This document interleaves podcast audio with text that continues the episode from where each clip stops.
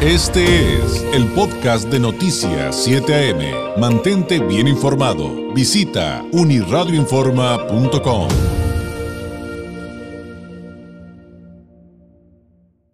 Lamentablemente el eh, asunto del abuso, el maltrato animal sigue presente en nuestra región y en nuestro país. Uno de los casos que se mediatizaron, pero que lamentablemente, insisto, no es el único, pues es el de este perrito que, lanzaron a, a un caso de aceite hirviendo, un caso de estos para hacer carnitas. Eh, en la Ciudad de México, dicen las autoridades, por la agonía que le provocó al animalito, la, es un agravante y podría tener pena de cárcel mayor a la que marca el, mero maltrato animal. Pero eh, para poderlo entender eh, a bien, em, este tipo de casos que yo le, yo le puedo confesar que yo no pude ver el video. Yo tuve que leer la nota y cuando vi de qué se trataba, quité el video y dije, no, no, no puedo ver eso. Pero bueno, punto y aparte, cómo entender este tipo de situaciones en su correcta perspectiva, eh, cómo entender lo que tenemos pendiente como sociedad en esta área, em, pero también qué, por ejemplo, eh, penas por maltrato animal hay en Baja California, qué es aplicable, qué no respecto a las leyes vigentes, por ejemplo, en la Ciudad de México o en el Estado de México donde sucedieron estas situaciones. O, por ejemplo, ¿usted sabe dónde o cómo denunciar abuso o maltrato animal? Y, hay cosas que también debemos de asumir eso es maltrato animal, no necesariamente, no, sí es maltrato animal. Situaciones que están en una línea muy delgada, eh, por ejemplo, tener a un animalito, a un acompañante no humano, solo en la casa todo el día, eh, em, o soltarlo a la calle y, que se desaparezca por horas aunque regrese. Muchos eh, somos de generaciones que nos cuesta trabajo entenderlo. Pero hoy no solamente la vida cambió, no solamente estamos aprendiendo, sino que también se está legislando. Y eso, eso, la parte jurídica es sin duda importante.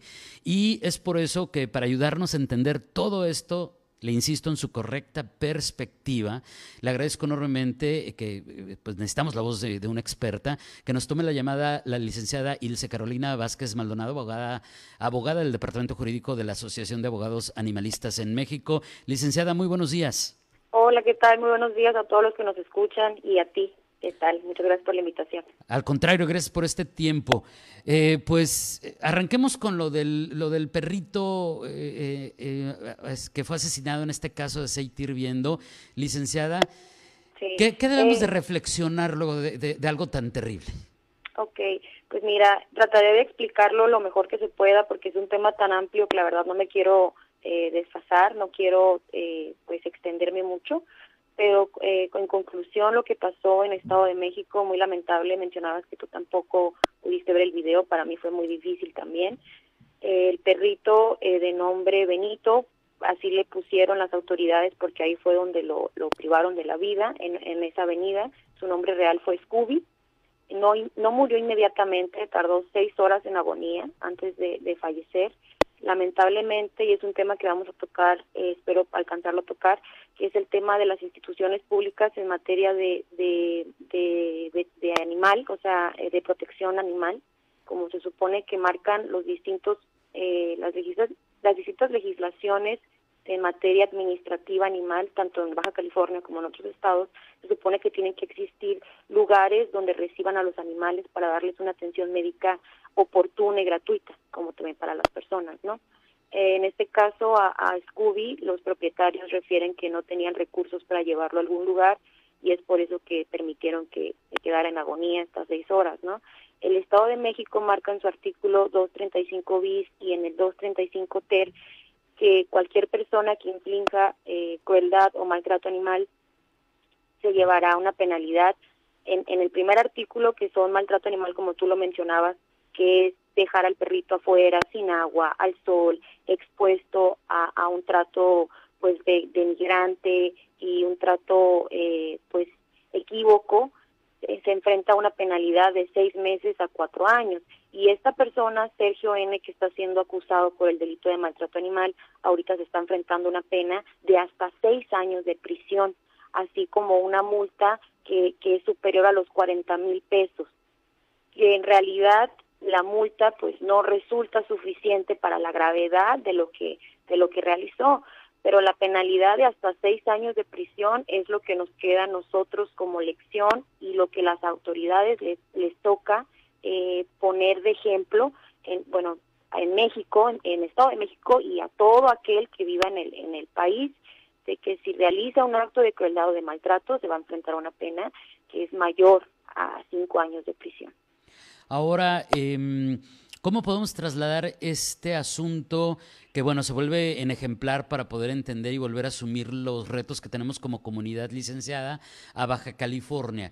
Es decir, ¿qué, qué se ha regulado aquí, qué se ha legislado en Baja California al respecto? Eh, ¿Qué tipo de penas hay para los diferentes tipos de maltrato animal y qué falta? Ok, mira, aquí en el estado la verdad que nuestro código penal apenas es en 2019 cuando se ponen las pilas el legislador y dice vamos a legislar en materia animal, ¿no?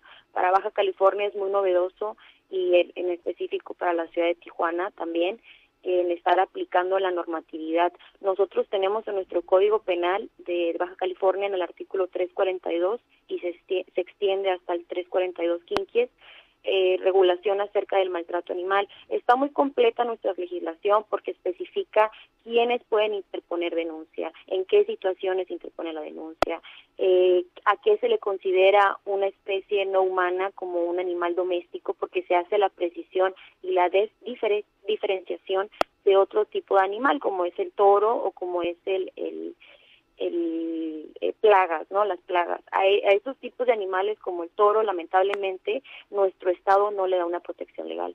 Entonces aún es permitida la corrida de toros en nuestra ciudad y en todo el estado. Eh, también se cuenta con una ley de protección eh, estatal, animales domésticos, donde solamente se interponen o solamente se implementan eh, sanciones administrativas.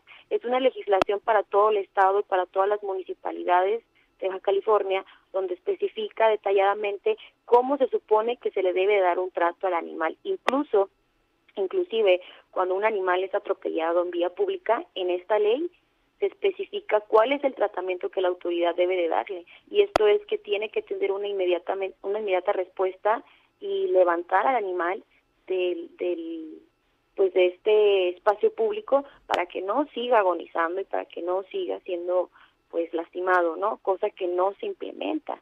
Eh, además, también se especifica que debe de existir un albergue para todas las municipalidades, que todos los municipios deben de tener un albergue para sus animalitos.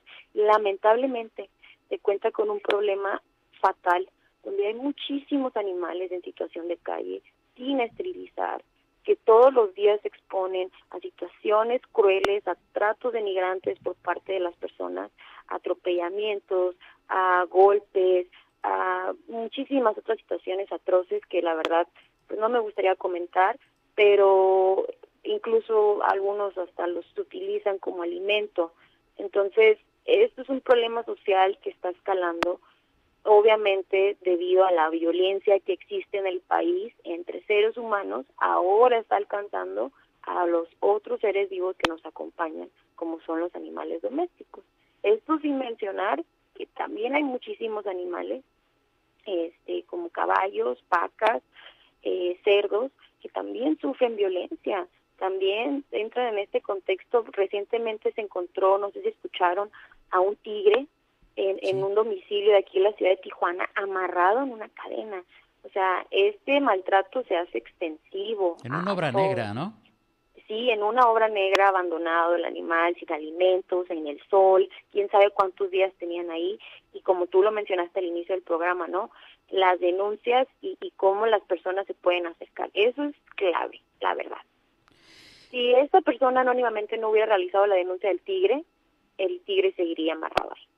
Sí, tal vez hubiera fallecido en una agonía terrible. Así es. Eh, eh, y, y, bueno, ¿cuáles son las penas máximas que hay en Baja California para maltrato animal? Lamentablemente no alcanzamos las penas que tienen en el Estado de México. ¿eh? Nuestra ley, a pesar de que es muy precisa y, y sí abarca muchos datos técnicos y que ayuda al, al, al, juzgador y al Ministerio Público a poder tipificar correctamente el delito de maltrato, la pena máxima es de dos años. Y, las, y la multa es de 50 días, esa es la máxima, 50 días multa. Hace, hace días, hace máximo una semana, el Congreso aquí en el Estado de Baja California propuso una iniciativa de reforma de este artículo, donde se quiere maximizar la multa, más no la pena. Entonces a mí se me hace pues un trabajo legislativo incompleto, ¿verdad? Es un buen trabajo legislativo, pero nos quedamos incompletos aún. ¿Por qué aumentar la pena? ¿Por qué aumentar la multa nada más? La medida de actualización, que, que, que aumentar la penalidad en años, cuando es lo que sirve para que las personas entiendan que no tienen que maltratar a los animales. Claro. Ahora me voy a regresar un poquito a lo que ya mencionamos, licenciada, de alguna manera. La línea entre, eh, pues, em, el maltrato animal y de repente ciertas libertades o situaciones que se presentan con nuestros acompañantes no humanos. Es decir, no es lo mismo que quisiera entenderlo, pero si estoy mal, le pido que por favor me corrija. No, es, no es lo mismo que yo tenga a lo mejor un perrito y abrí la puerta y salió corriendo eh, a un perro que tienen en la calle todo el tiempo. Eh, y eso, pues a mí el sentido común me dice que no está bien, pero ¿cómo, entenderlo correctamente? Ok, el Código Penal en, en sus distintos artículos refiere también sanciones para las personas que no sean lo debidamente eh, responsables con sus con sus mascotas, ¿no? Con sus animales. Incluso en una de esas escapadas hay animalitos que muerden a personas o incluso muerden a otro animal, ¿verdad? O matan a otro animal, claro. O matan a otro animal. La carga básicamente se, se recae en, en el propietario del animalito. Ahora, como dices, la línea del maltrato a estas libertades, ¿no? No es lo mismo tener un animal amarrado sin agua, sin comida por días, en un, en un evidente estado de desnutrición y de abandono, a, como tú dices, a lo mejor dejarlo que salga unas horas a caminar a la calle y que de repente se pierda, ¿no? Eh, se toma mucho en cuenta en el tipo penal también la intención que tú tengas, el dolo que tú acredites, ¿no? En el tipo penal. Entonces, si tu intención no era causarle una lesión o, o que tu animal fuera atropellado por otro vehículo, obviamente uno nunca deja un animal libre para que sea atropellado, no se te va a juzgar, a lo mucho te va a poner una, una pena, una sanción administrativa eh, en cambio, así tú tienes a tu animalito, evidentemente, con golpes o en abandono total, en, en incluso hasta en suciedad, pues eh, dentro de esta punibilidad que contempla el código en el 342, te puede imponer la mínima que son de tres meses, cuatro meses, pero sí te vas a llevar una multa de, de 50 humas, ¿no? Por un ejemplo. Bueno, y, es que podremos aquí extendernos y, de hecho ya tenemos algunos comentarios y preguntas del público eh, y, yo por ejemplo me pregunto, licenciada, ¿es abuso o no? ¿Es maltrato animal o no? Por ejemplo, quienes tienen un perro de raza grande en un departamentito y lo tienen ahí todo el día en una azotehuela o en un patio de dos metros, de dos por un metro. A mí el sentido común me dice que sí, pero ¿Cómo lo compruebas ante las autoridades? ¿Cómo lo denuncias si tú ves que un vecino lo, lo, tiene? Debe ser complejo, ¿no? Ese tema es complejísimo porque a la hora de adoptar todos queremos adoptar. A la hora de ver un animal en calle, situación de calle, de abandono, todos queremos adoptarlo. Y lamentablemente hay personas que tienen la mejor de las intenciones en adoptar, pero pues las condiciones en las que viven no son las propicias para el animal. Entonces a veces me ha tocado ver que hay animales como huskies es un perro que necesita muchísima actividad física, un espacio muy grande, son perros que tienen mucha energía y así nos podemos ir definiendo cada raza de animal que tiene sus propias necesidades y personas los tienen en un patiecito pequeñísimo donde el animal después desarrolla conductas violentas y agresivas y luego las personas se quejan, ah, es que el perro me agredió, es que el perro me mordió y es que el perro hizo esto, el perro violento. No es el perro violento, los perros también tienen emociones, los perros también sienten, los perros también generan un estrés y es lo que la ciudadanía muchas veces no entiende. Entonces, en este caso, lo mejor sí es maltrato animal, claro que es, pero es un maltrato animal no grave, se puede decir, es un maltrato animal leve, ¿no? Pero en este caso lo mejor que se puede hacer es acercarse. Aquí en Tijuana hay muchísimas asociaciones de animales. En, de hecho, hay muchas asociaciones tijuanenses que tienen contacto con Estados Unidos y se llevan a los animales a San Diego y para darles una mejor calidad de vida, ¿no? Sí, y, bueno, en estos casos también eh, algunos veterinarios nos han compartido, licenciada, que también hay ciertos eh, tipos de animales que en esas condiciones eh, pues les estamos causando enfermedades degenerativas. Entonces, pues ese sería otro tema. Pero bueno, del público también nos preguntan algo que, que ya le iba a plantear, pero también nos los preguntan del público, licenciada, ¿dónde y cómo denunciar abuso o maltrato animal aquí en Tijuana, en Baja California en general? Es facilísimo y, voy a aprovechar para todo lo que nos escuchan para decirles algo que tenía muchísimas ganas de decirles desde hace mucho tiempo. Por favor, denuncien. Utilizan las redes sociales para publicar fotos. Por favor, ayuden a este animalito que se encuentra aquí en estado, un vecino lo tiene amarrado y no tiene agua, no tiene comida. Ustedes tienen, cualquier ciudadano tiene la total facultad para marcar al 911 y yo sé que muchas veces no contestan en el 911 dirigirse al Ministerio Público, hay unas oficinas en Zona Río, hay otras oficinas en la mesa, incluso está la modalidad de denunciar electrónicamente y hay una nueva modalidad de la Fiscalía General del Estado que es denunciar por video. Entonces ustedes toman un video, ustedes toman fotografía, se dirigen al Ministerio Público por cualquiera de los medios que les acabo de comentar, se presentan y denuncian a la persona. No necesariamente tienen que conocer el nombre de la persona, puede ser en contra de quien corresponda, mm, pero como ustedes ya tienen un domicilio, eh, la, la autoridad está obligada a ir a realizar la investigación y corroborar. Si ustedes tienen testigos, déjenme les digo que es lo mejor que pueden eh, hacer para que un asunto se judicialice y, y se investigue rapidísimo. Denuncian, llegan con dos testigos, con el video, con las fotografías eh, y lo presentan. Incluso inclusive si a lo mejor este animalito en algún momento se encuentra fuera y ustedes pueden resguardarlo con un certificado médico que se expida por parte de un veterinario, se acredita el, maltrato, ¿no? Se acredita la desnutrición, se acreditan las lesiones, se acredita a lo mejor el abuso que el animal tenga en su cuerpo y son más medios de prueba para que el Ministerio Público sancione en el momento. Perfecto, licenciada, le agradezco enormemente y pues antes de despedirnos una pregunta más que quisiera ya no tener que hacerla. Eh, porque ya la hemos planteado durante muchos años con otros abogados animalistas eh, con quienes hemos tenido la fortuna de platicar en este espacio informativo en otras etapas, eh, pero que lamentablemente es un asunto que sigue presente.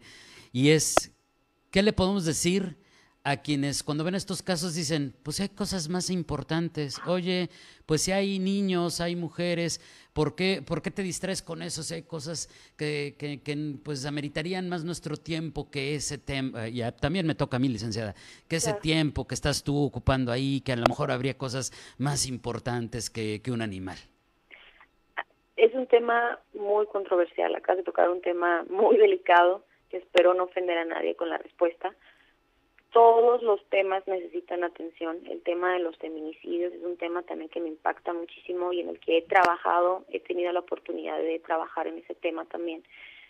Y la misma atención que se necesita para atender casos de humanos también se necesita para los animales, porque lamentablemente son seres que no se pueden proteger por sí mismos ellos no tienen ninguna protección, no pueden hablar por sí mismos, ellos no pueden huir, ellos no tienen la conciencia para saber cuando se están enfrentando a algún peligro. Entonces, además de todo lo que nos aportan ahora con todas estas eh, situaciones que hubo de derrumbes, eh, que aquí en la ciudad de Tijuana hubo una explosión hace hace unas semanas y, y hace unas unos meses se derrumbaron unos departamentos donde unos animalitos, este, según esto, habían quedado atrapados. Es evidente que el animal ha alcanzado y lo ha dicho ya en estos en estos últimos meses un tribunal colegiado de circuito del país los animales ya son considerados parte de la parte de la familia. Y de hecho la familia ahora se puede denominar familia multiespecie porque ahora los animales eh, nos dan un acompañamiento emocional grandísimo. Los necesitamos para para poder para subsistir para ser mejores personas para ser felices incluso nos ayudan médicamente, ayudan a la Corporación de Seguridad Pública, de bomberos, de protección civil, o sea, son uno más y como muchas legislaciones internacionales lo, lo refieren, Colombia, Argentina, Brasil, incluso en Europa, Holanda, dentro de su constitución y dentro de su legislación no les dicen animales y no los cosifican como aquí en México nuestra legislación los tiene como cosa. En otras legislaciones como las que refiero, los refieren como personas no humanas. y para ese nivel es el que es el que México va y es en el que se espera que México alcance muy pronto. Licenciada, le agradezco enormemente este tiempo, estas explicaciones que nos ayudan a entender más a fondo, como decía al inicio, en su correcta perspectiva estas temáticas. Muchísimas gracias y muy buenos días. Buenos días a todos, muchas gracias. Es la licenciada Ilse Carolina Vázquez Maldonado, abogada del Departamento Jurídico de la Asociación de Abogados Animalistas en México.